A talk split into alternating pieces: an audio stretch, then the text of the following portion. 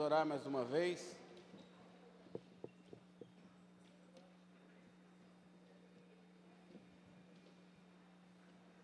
Pai amado, nós te agradecemos, Senhor, de mais uma oportunidade que o Senhor nos dá de ouvirmos a tua santa palavra, de sermos ministrados, Senhor, pela tua palavra, de recebermos do alto algo que venha nos ensinar, nos exortar, nos moldar e fazer com que sejamos mais parecidos contigo. Obrigado, Senhor, pela oportunidade de sermos ministrados por Ti. Não estamos aqui, Senhor, para ouvir uma palavra de sabedoria humana, mas para ouvir uma palavra que venha direto do Seu trono, pois ela sim é que vai fazer toda a diferença nas nossas vidas. Abrimos o nosso coração, o nosso entendimento, nos despimos de todo preconceito, de toda barreira que podemos fazer para que a tua palavra haja em nós com liberdade. E declaramos: tenha total liberdade, Senhor, para fazer aquilo que precisa ser feito em nós, em nome de Jesus. Amém.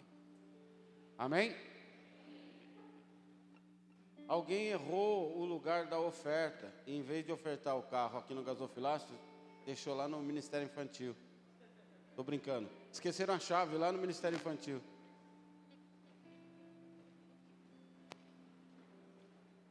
Queridos, hoje eu estive num velório. E o ambiente de velório nos traz um momento de reflexão. A gente olha aquela pessoa e não dá para olhar aquela pessoa com indiferença, sem pensar, puxa, um dia serei eu. Ou um dia estará ali deitado, alguém que eu amo muito. Como eu vou lidar com isso? A palavra de Deus diz que há mais sabedoria, há mais proveito numa casa onde está acontecendo um velório do que onde há uma festa. Porque uma das muitas perguntas que intrigam a humanidade na minha opinião, uma das que mais mexe com a nossa cabeça é o que acontece depois da morte. O que acontece com alguém que morre? Será que é o fim? Como se apaga uma luz? Morreu, acabou, nada mais acontece? Eu já disse algumas vezes que temos, que existem algumas coisas intrigantes na Bíblia as quais não temos respostas exatas e algumas que sequer conseguimos entender. E a morte é uma delas. Qualquer pessoa, por mais sábia que ela seja, que você pergunte sobre o pós-morte, ela fará conjecturas, suposições, pensamentos de teses próprias ou de alguém, mas ninguém tem uma resposta firme para falar para você, ó, é assim que acontece. Será que tudo acaba? Será que é como quando a gente dorme? Porque quando a gente dorme, a gente fica alheio ao tempo. Por exemplo, se você dorme às 10 da noite, coloca o seu despertador para despertar às 5 da manhã, por exemplo, quando ele toca, parece que você acabou de deitar. Não parece?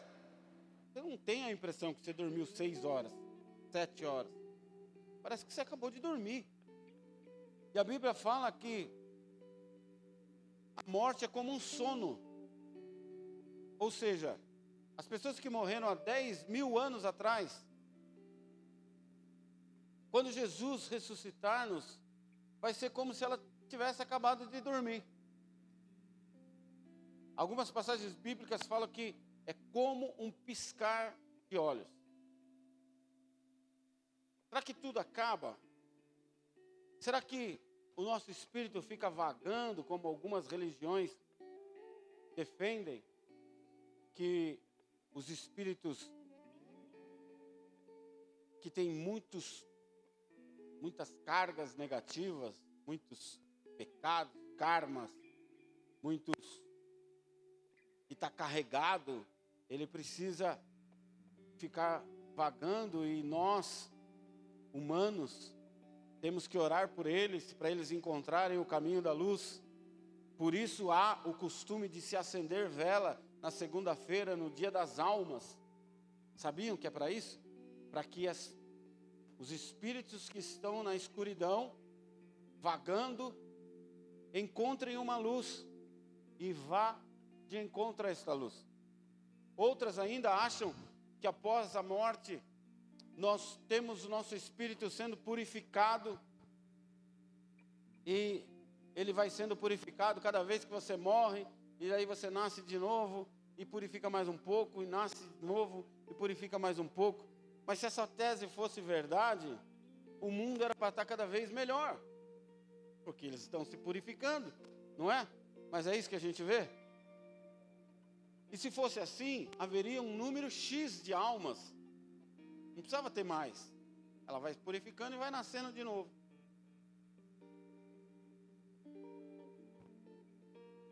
Para facilitar o nosso entendimento, primeiro nós precisamos entender que temos um espírito que habita num corpo. Amém? Todo mundo concorda com isso? E que também nós temos um mundo físico, onde nós somos sujeitos à lei da gravidade, somos sujeitos ao tempo, horas, minutos, dias, semana, anos.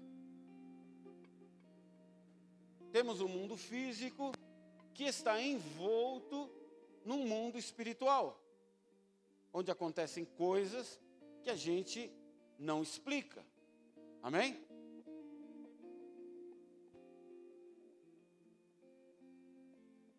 A primeira vez que a Bíblia fala sobre a morte está no livro de Gênesis, capítulo 2, verso 17. Onde a Bíblia, onde Deus nos ordena,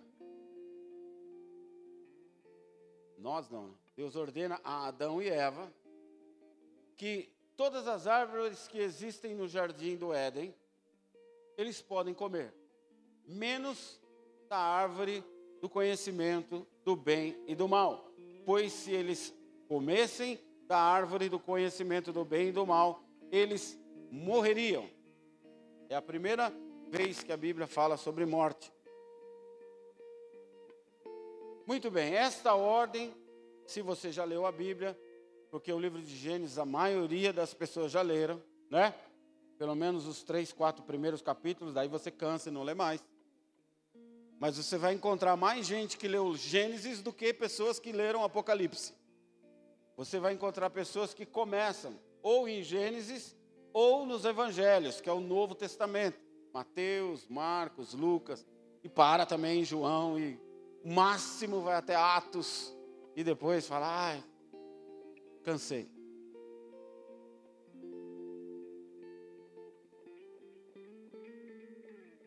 Esta ordem que Deus dá para que eles não comam da árvore do conhecimento do bem e do mal é desobedecida por Adão e Eva. E isso, essa desobediência, traz a toda a descendência de Adão, ou seja, a toda a humanidade, as duas mortes. O ser humano que antes era imortal, Adão não morreria, passa a ter a vida limitada. E vem sobre ele as duas mortes. Adão não sofria as agruras da vida, dor, frio, sede, depressão, solidão, angústia, ciúme. Não tinha mulher, irmão. Olha só caminhão está escrito assim: Feliz era Adão que não tinha mulher, sogra e caminhão. Aí Deus, dizem que Adão chegou Que a Bíblia diz que Adão conversava com Deus toda tarde. Aí diz que um dia Adão falou: Deus, o que é dor de cabeça? Ele falou: Me dá uma costela aí para te mostrar. Brincadeira, mulheres. Demorou para entender, tem um delayzinho, né?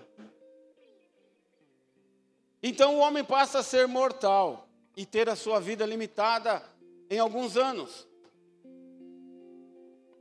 onde um dia ela terá fim, seja de uma forma rápida, seja de uma forma lenta, seja de uma forma passageira, seja acidentalmente, seja por uma enfermidade, ela terá fim.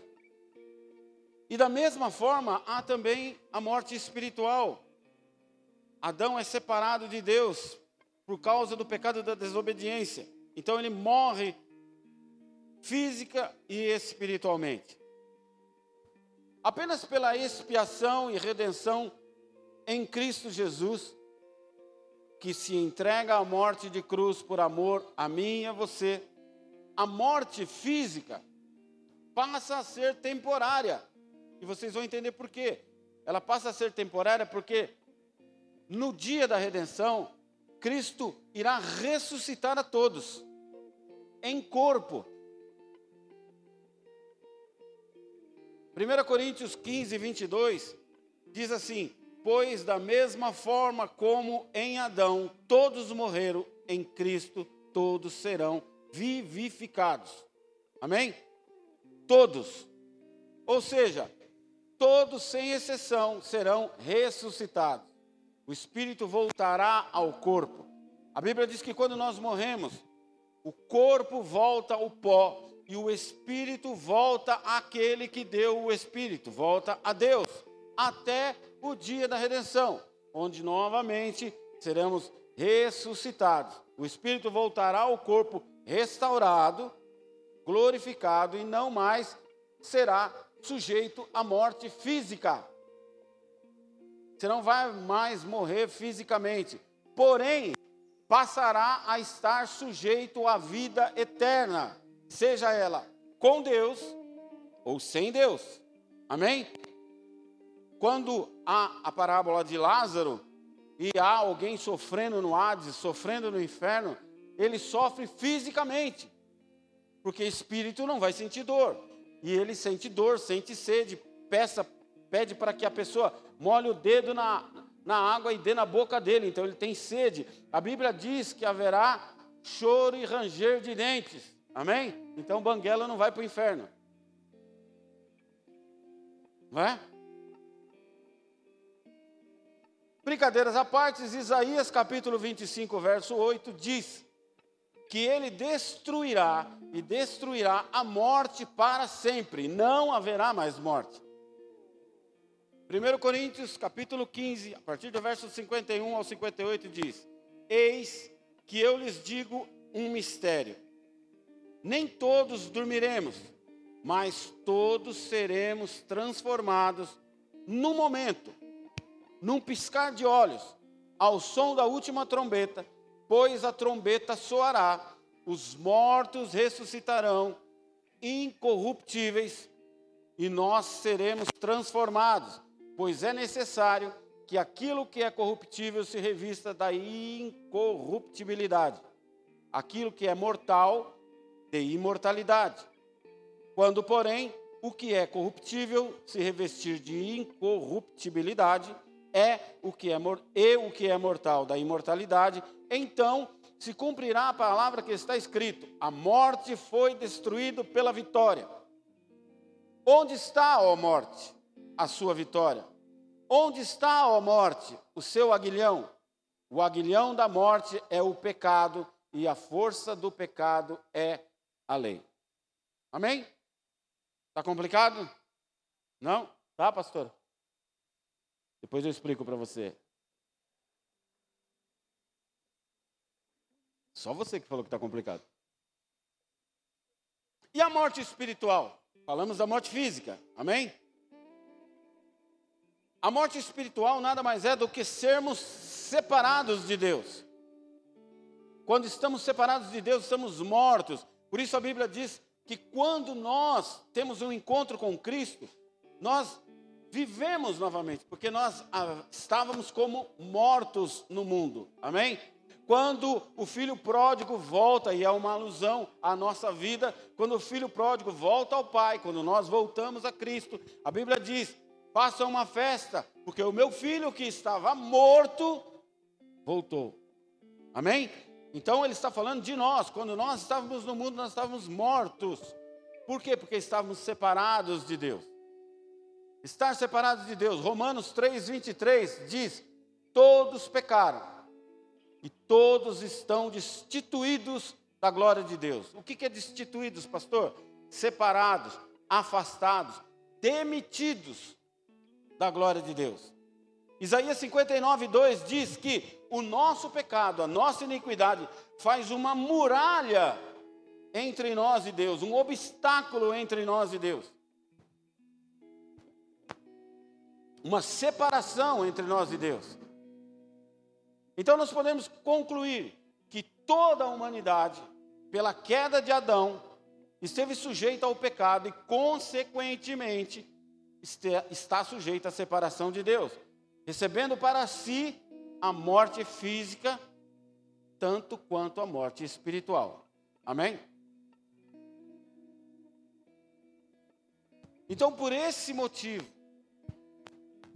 eu e você temos tanta dificuldade, como hoje vimos no velório, de lidar com a morte, de aceitar essa perda, de aceitar essa separação de pessoas que amamos, de lidarmos com isso, não aceitamos o luto, eh, não sabemos lidar com a saudade, porque não nascemos para morrer, nascemos para ser eternos. Amém?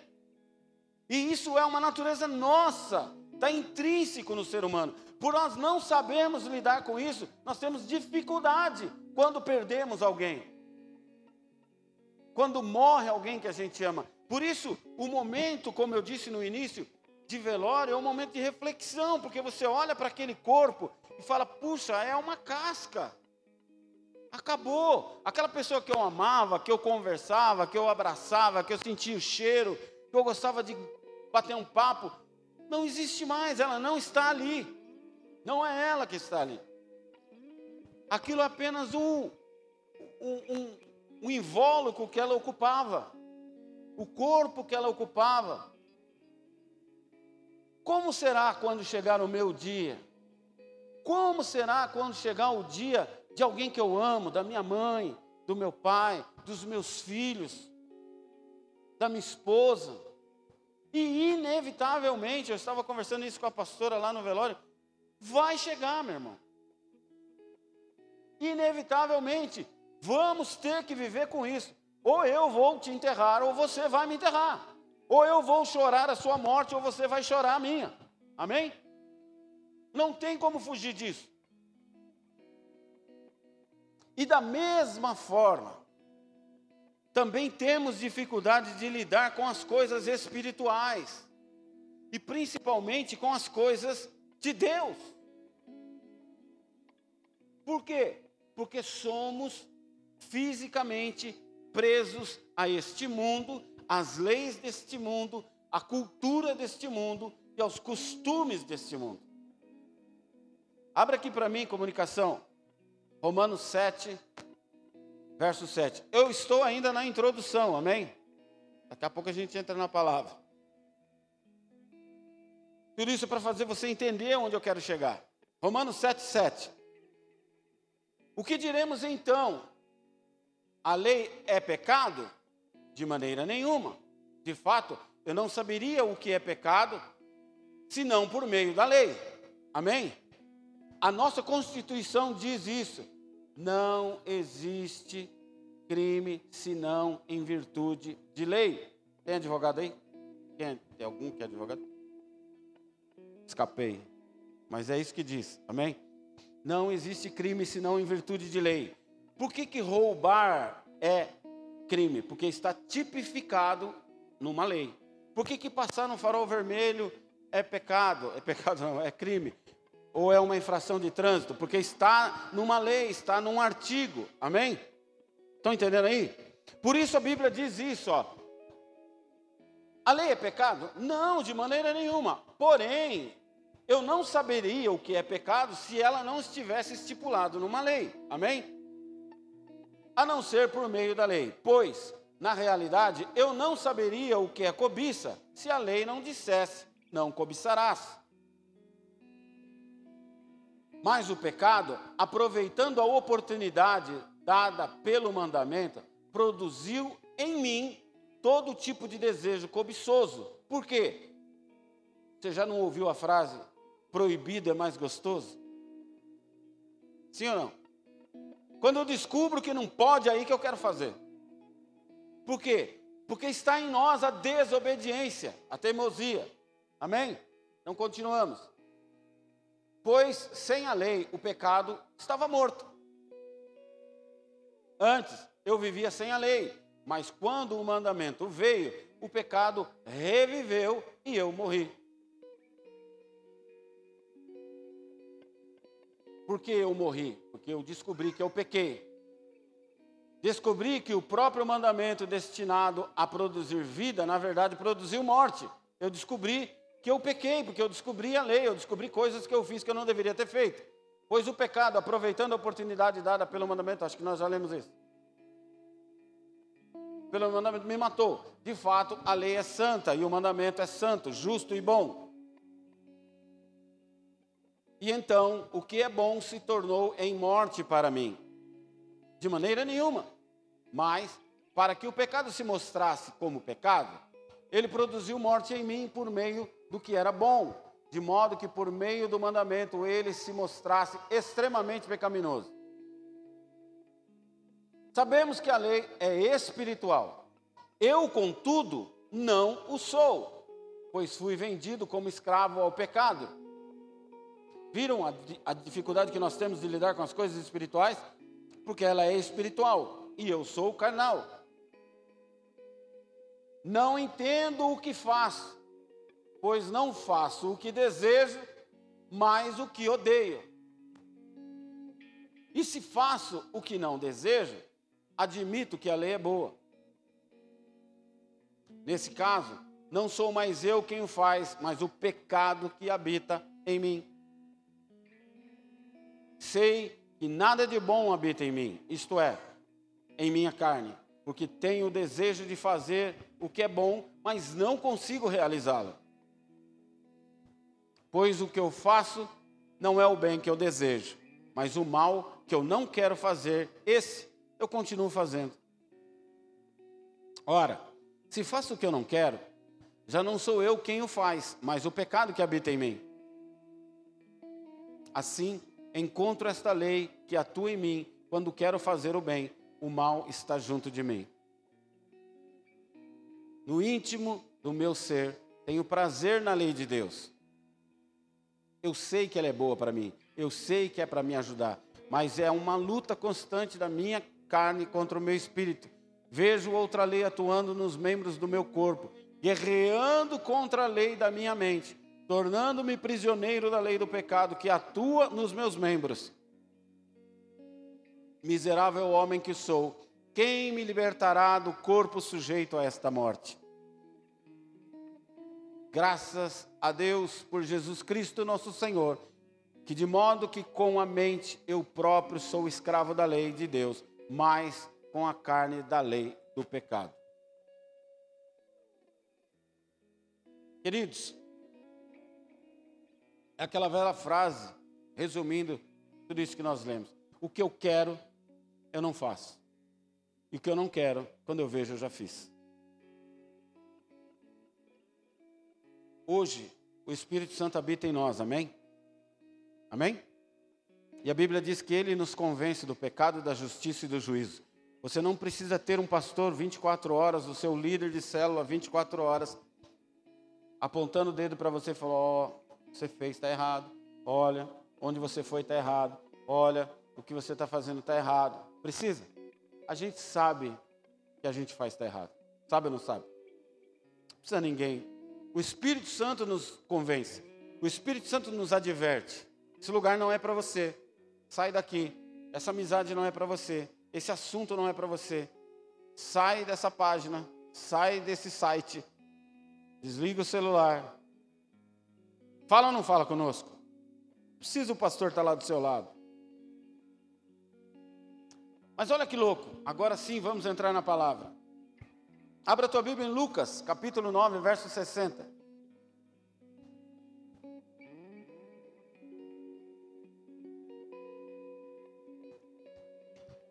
Eita. Banho. Nem é sábado. Repete comigo assim, ó. Noé deseja entrar na arca. Olha para quem está do seu lado e faz assim. Nós vamos entender. Lucas capítulo 9, verso 60. Jesus está designando os teus discípulos a irem para todo canto e para todas as pessoas, para toda tribo, toda língua e nação, espalharem o amor e a verdade do Evangelho, espalharem a boa nova do reino, amém? A boa notícia, a notícia da salvação.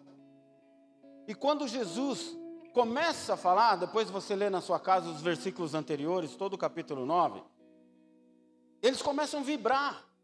Ah, vamos para cima. Igual quando a gente vai fazer algum evento aqui. No começo tem 60. Na hora do, do pau torar tem quatro. Na hora de fazer, fica meia dúzia. Não é assim, Ju? Quando tem meia dúzia, né?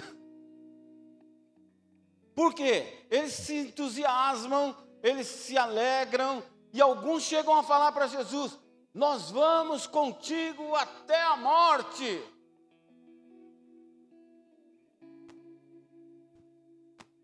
Você conhece a religião muçulmana? Alguém já ouviu alguma coisa sobre os muçulmanos? Quem já?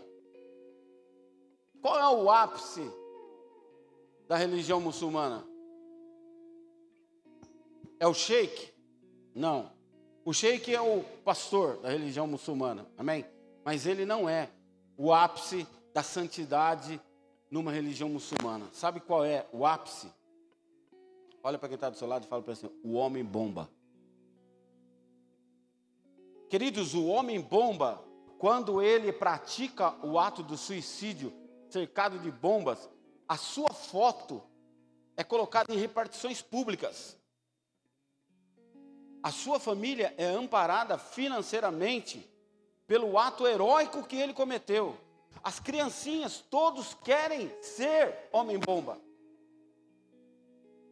O crente, se fosse muçulmano, ele tinha que ser um homem bomba. Nós, se nós levássemos a nossa religião a sério, nós íamos desejar morrer pelo Evangelho. Nós queríamos ser homens bombas. Pastor, amarra em mim esse troço aí, vamos para cima. Vou voar pedaço para todo lado. Por quê? Porque ele entende que ele está servindo o seu Deus com o que ele tem de mais valioso, que não é os seus carros, que não é o seu bem, que não é o seu dinheiro, é a sua vida.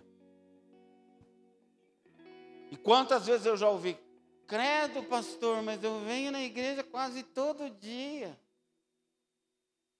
Credo, pastor, eu já faço a oração das três, agora tem que fazer das seis. Credo, pastor, mas eu já estou no ministério, tem que ficar em dois.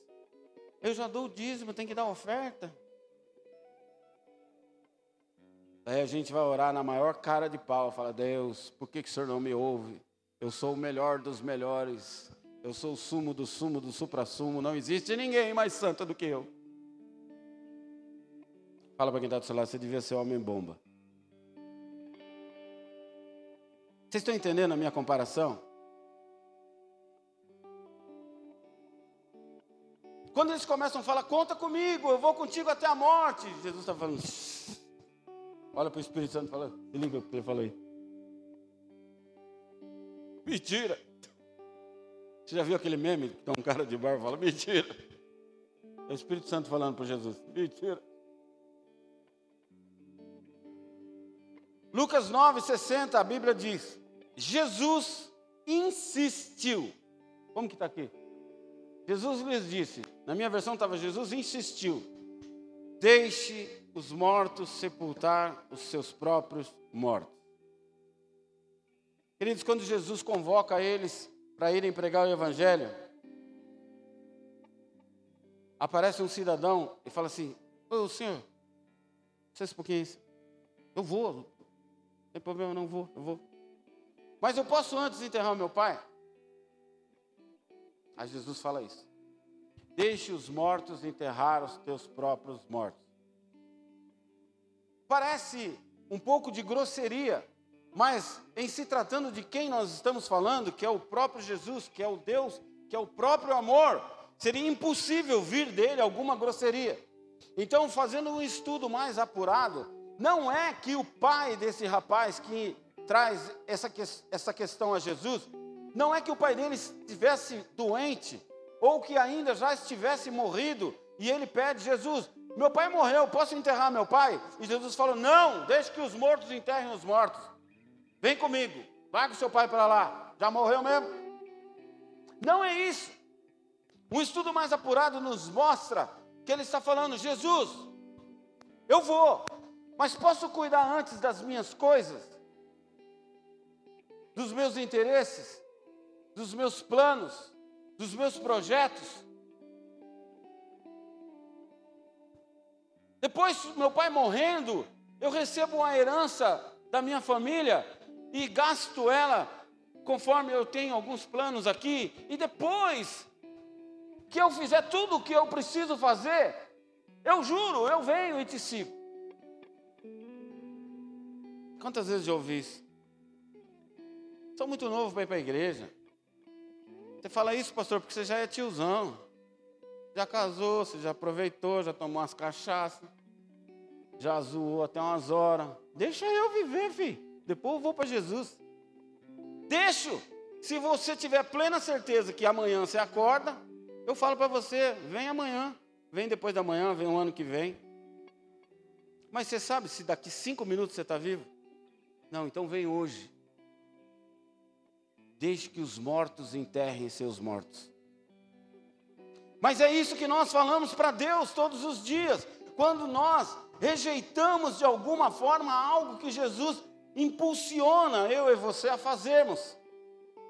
Nós falamos, Jesus, eu tenho muita coisa, eu tenho meu trampo, eu tenho que estudar, eu tenho filho para cuidar, tenho louça para lavar, cachorro para dar comida, quintal para lavar. Jesus, você já viu o cocô que o cachorro faz? É um quilo, é um toco desse tamanho assim, e o bicho sai fazendo o quintal todo, e eu tenho que limpar aquilo, fedido para danar. Você já viu quando eu tiro a fralda do meu filhinho, o tamanho daquele trem?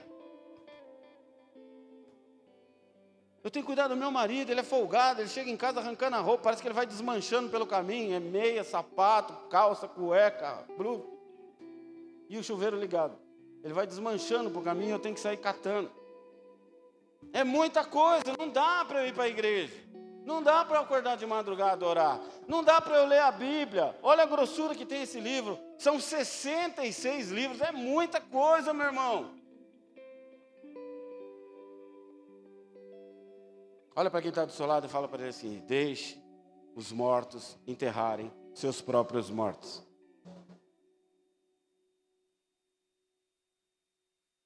Vocês estão me entendendo?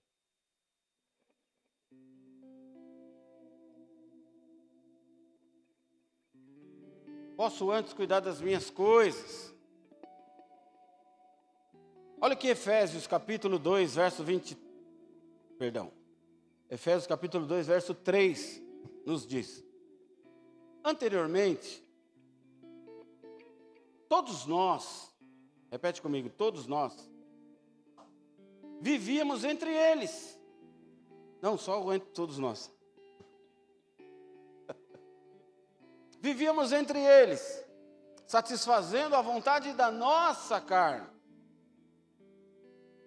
Antigamente, olha para quem está do seu lado, fala para assim: oh, antigamente, você não é mais assim. Aquele que está em Cristo, nova criatura é, as coisas velhas se passaram e eis que tudo se fez novo. Então a Bíblia não deve estar falando com você. Anteriormente, todos nós vivíamos como eles, satisfazendo a vontade da carne, seguindo os seus desejos e pensamentos, como os outros. Éramos, por natureza, merecedores de ira de Deus. Mateus 24, 37. Como foi nos dias de Noé, assim também será na vinda do filho do homem. Pois nos dias anteriores ao dilúvio, o povo vivia comendo e bebendo, casando e se dando ao casamento, até o dia em que Noé resolveu entrar na arca e eles nada perceberam, até que veio o dilúvio e os levou todos. Assim acontecerá na vinda do filho do homem. Queridos, a Bíblia diz que Deus destruiu o mundo com o dilúvio, porque ele viu que na terra só havia iniquidade, interesse próprio. Os homens, como diz aqui, bebiam e comiam, ou seja, se importavam apenas com seus interesses, se casavam e se davam ao casamento. Só importa a minha vida. Deixa Deus para lá, depois a gente cuida disso. E a Bíblia diz que Noé levou 120 dias. Repete comigo, 120 dias.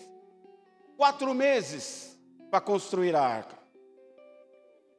Quatro meses ali, ó. Perdão. Obrigado. Só ali, ó. Batendo o martelinho. Vai chover. Vai todo mundo morrer. Deus já me avisou. Você é louco. Quando é faz isso aí? Nem tem rio aqui, filho. Não tem mar. Tem que chover muito para nós morrer afogados. E não é. Estou avisando. Deus me falou.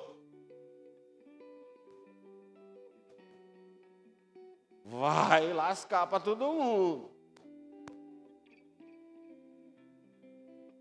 Fala para quem está do seu lado assim, ó. Quando Noé entrar no barco, não dá mais. Queridos, a gente fica cantando. Maranata, hora vem. Maranata, hora vem. Acho que Jesus olha e fala: Você quer mesmo que eu vá? Olha o que você está falando. Olha o que você está pedindo. Rasga os céus e desce. Gostou, pastora? Presta atenção no culto. Queridos, a Bíblia diz que Jesus virá com uma espada de justiça. Quando ele vier, é game over, acabou, o relógio vai ser parado. Quem fez, fez, quem não fez, não faz mais. É a mesma coisa que eu falei no começo, quando a gente vai no enterro e vê aquela pessoa deitadinha. Acabou, querido. Não tem mais o que fazer. Ninguém vai num velório, como eu fui hoje, orar para o morto. Não tem mais o que fazer para o morto não tem mais o que fazer para aquela pessoa. Ela já está com Deus. Não há nada que eu faça que Deus não vai poder fazer. Tudo que tinha que ser feito já foi feito. Está consumado. Nós vamos ali para confortar a família, para trazer uma palavra para a família, para dar um abraço na família, para nos colocar à disposição da família,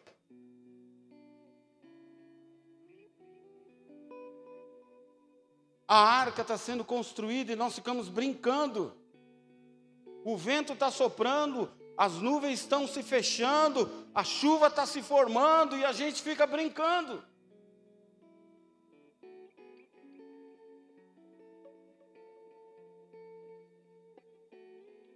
No velório você vê todo mundo preocupado com a morte. Ah, vou cuidar da minha saúde. Hoje, tem uma academia em cada esquina.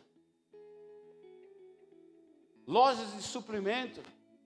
Você abre o Instagram, o Facebook, o que mais tem são pessoas cuidando da estética, da beleza.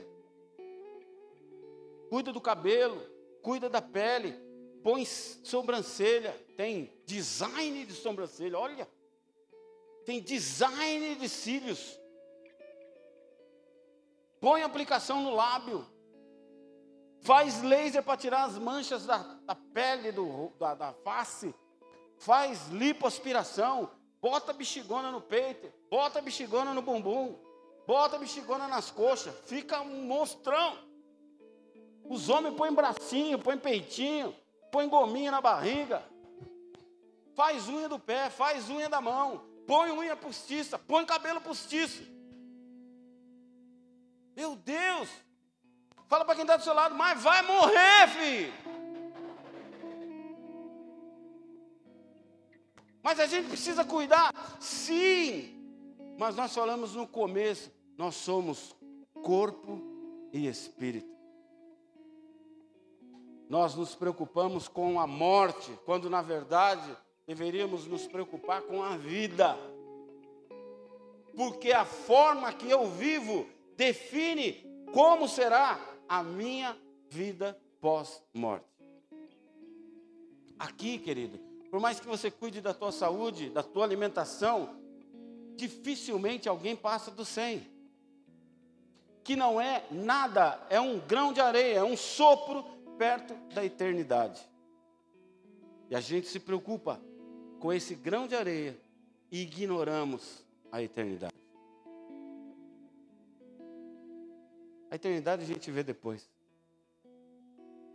Deixe os mortos enterrarem os seus mortos. A morte é um fato. Mais cedo ou mais tarde virá sobre nós. Seja você branco, negro, rico, pobre. Você pode até não acreditar em Deus, ela virá. É a única certeza que nós temos no mundo depois de nascer, um dia vamos morrer. Nós não podemos mudar isso, não podemos evitar isso. Não existe elixir da vida eterna, não existe elixir da juventude. Então, nós não deveríamos nos preocupar apenas com a morte, mas com o que virá após ela como eu tenho vivido, fará toda a diferença de como eu viverei a minha vida eterna. Porque a Bíblia nos mostra que em algum lugar nós vamos viver. Existem dois lugares: perto de Deus ou longe de Deus. Perto de Deus, como Adão estava e falava tete a tete com Deus. E não tinha dor, não tinha fome. A Bíblia mostra a nossa vida na mansão eterna, na eternidade com Cristo. Amém? E ele, pós-pecado, afastado de Deus, a primeira coisa, estou nu. Estou nu.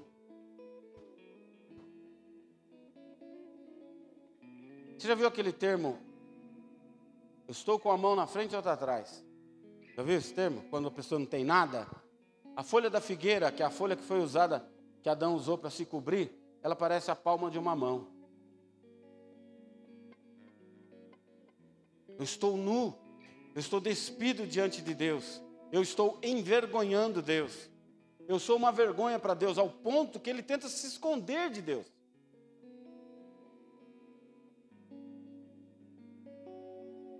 Só existem dois lugares, ou perto de Deus ou longe de Deus. Só que a redenção feita na cruz do Calvário nos capacita para sermos religados a Deus, pelo sangue derramado por Jesus, que nos purifica de todo pecado que antes nos impedia dessa aproximação. Por isso, religião, na origem da palavra, significa religar religar o homem a Deus, religar o pecador ao justo, religar o sujo ao puro, religar o homem pecador, o homem mortal ao Deus imortal. Amém? Esse é o desejo de Deus. Porque Ele sabe que sem Ele nós estamos perdidos e fadados ao inferno. A Bíblia diz que o que restava para nós é fogo e enxofre, mas pela misericórdia do Senhor, Ele nos trouxe a redenção na cruz. Amém?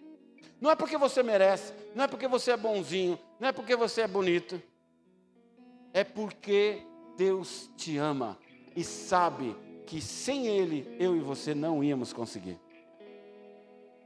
Então Ele nos purifica de todo pecado que antes impedia essa aproximação.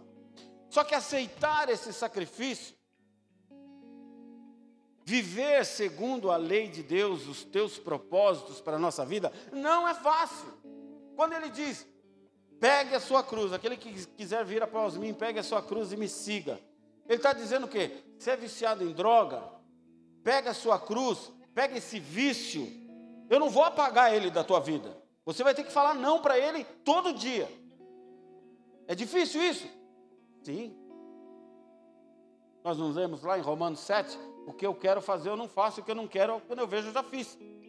Ele está falando, pega esse vício seu de adultério, pega esse vício seu do cigarro, pega esse vício seu da mentira, pega esse seu vício, pega essa sua cruz e me segue. O que, que Paulo falou? Senhor, eu tenho um espinho na carne, me tira esse espinho. Ele falou, não, a minha graça te basta. Ele está falando para Paulo: pega a sua cruz e vem comigo. Porque seria muito fácil, meu irmão, melzinho na chupeta, se Jesus fizesse assim, ó, e saísse todo o pecado da nossa vida. Sabe o que, que ia acontecer? Nós íamos voltar para o pecado de novo. Zero bala, ia voltar para o pecado de novo. E eu não ia.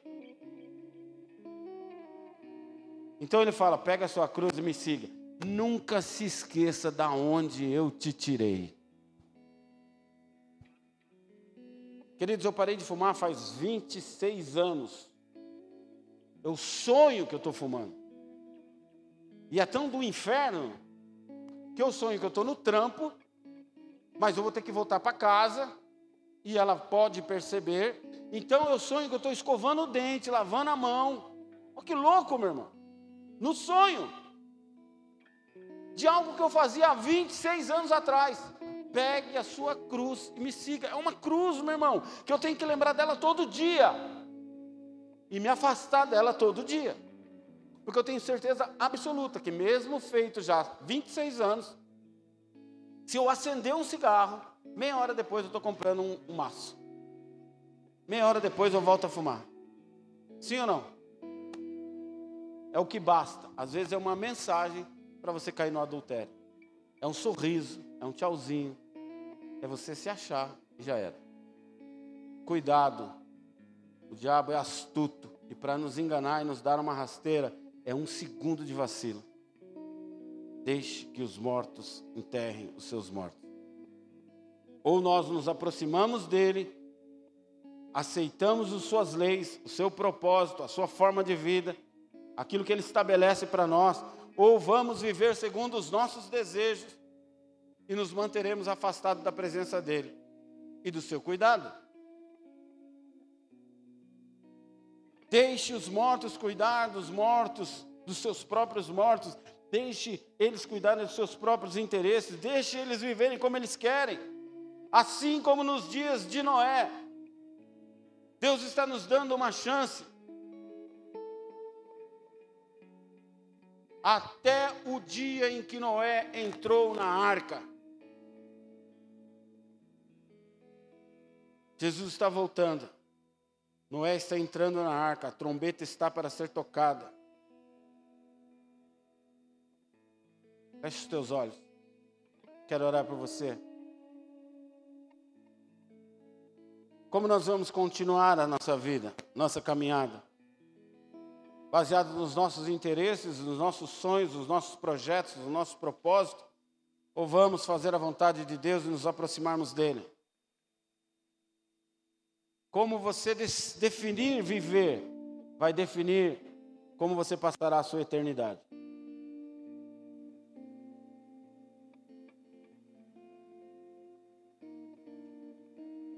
Essa caminhada começa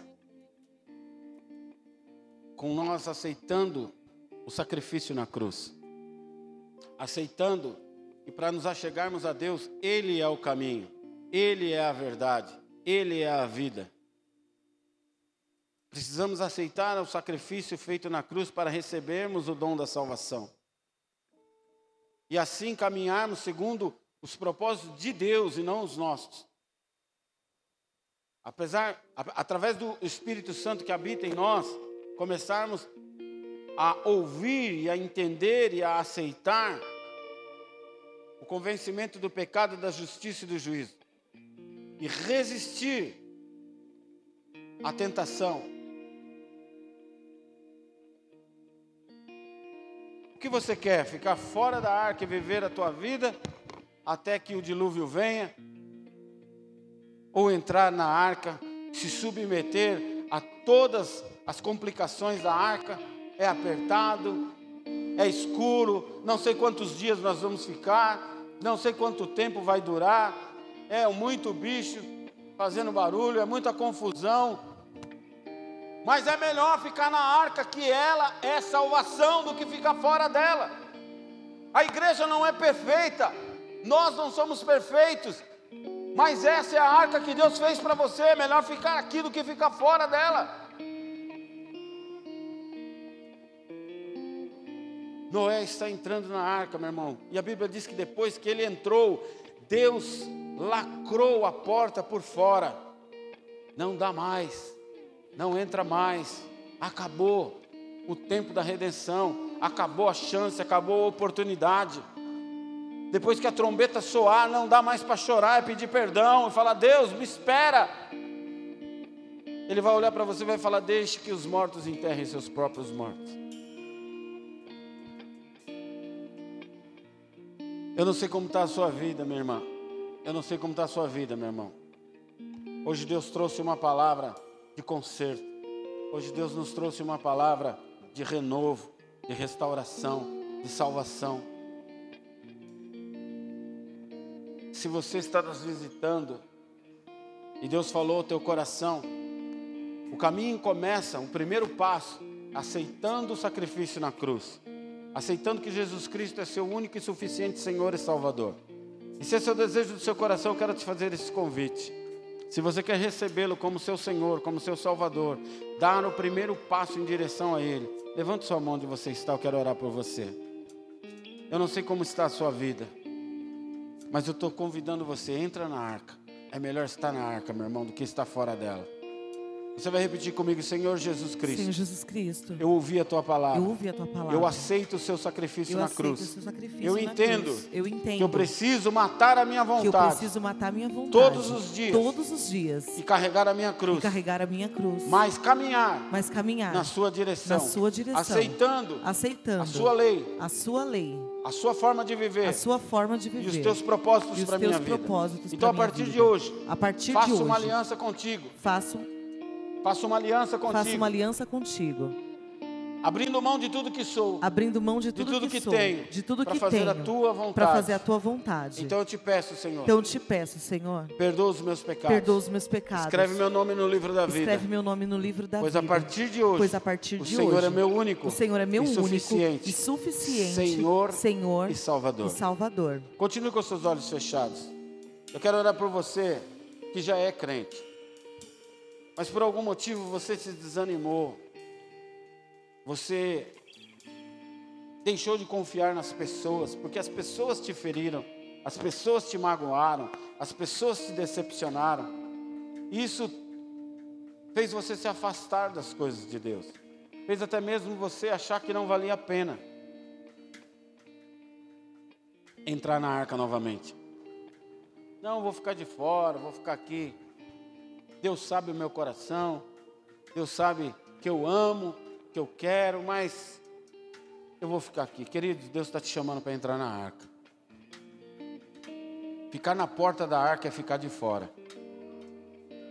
Ficar na porta da arca é ser atingido pelo dilúvio do mesmo jeito. Ele deseja que você entre. Eu sei que não é fácil.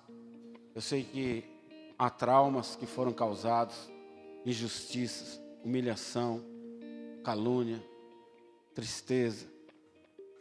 Mas Deus passa o seu sangue, rasga toda sentença de acusação do inferno contra a tua vida hoje, te limpa de todo pecado e fala para você: vem no meu encontro, vem caminhar comigo, que eu tenho coisas novas para você, tenho novidade de vida para você, em nome de Cristo Jesus.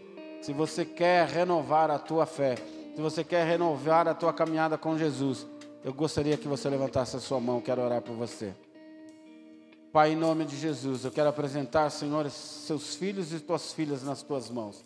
Em nome de Jesus, que o Senhor venha trazer restauração, renovo, um novo ânimo de vida, um novo nível de fé, em nome de Cristo Jesus. Pai, restaura tudo aquilo que foi perdido, tudo aquilo que o homem, Senhor, destruiu, seja reconstruído por Ti, em nome de Jesus. Nós sabemos que quando o Senhor faz, é muito melhor. Pai, em nome de Jesus, que essas pessoas sejam surpreendidas pelo teu amor, surpreendidas pelo teu poder, surpreendidas pelo teu milagre, em nome de Jesus, a tua palavra nos garante que a honra da segunda casa será maior que a da primeira. Em nome de Jesus, que o Senhor use essas pessoas poderosamente, muito mais do que elas já foram usadas outrora. Em nome de Jesus, faz tudo novo, porque é assim que a Sua palavra nos garante que aqueles que estão em Cristo Jesus, aqueles que estão em Cristo Jesus, aqueles que estão em Cristo Jesus,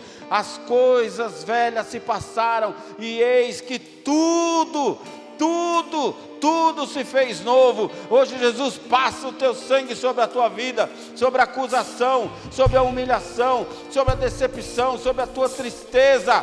Enxuga as tuas lágrimas e fala: levante, levante sua cabeça, porque eu te amo, eu te escolhi, eu te escolhi, eu te capacitei e eu quero te usar, em nome de Jesus. Se você crê nisso, aplaude e glorifique o Senhor. Aleluia! Oh!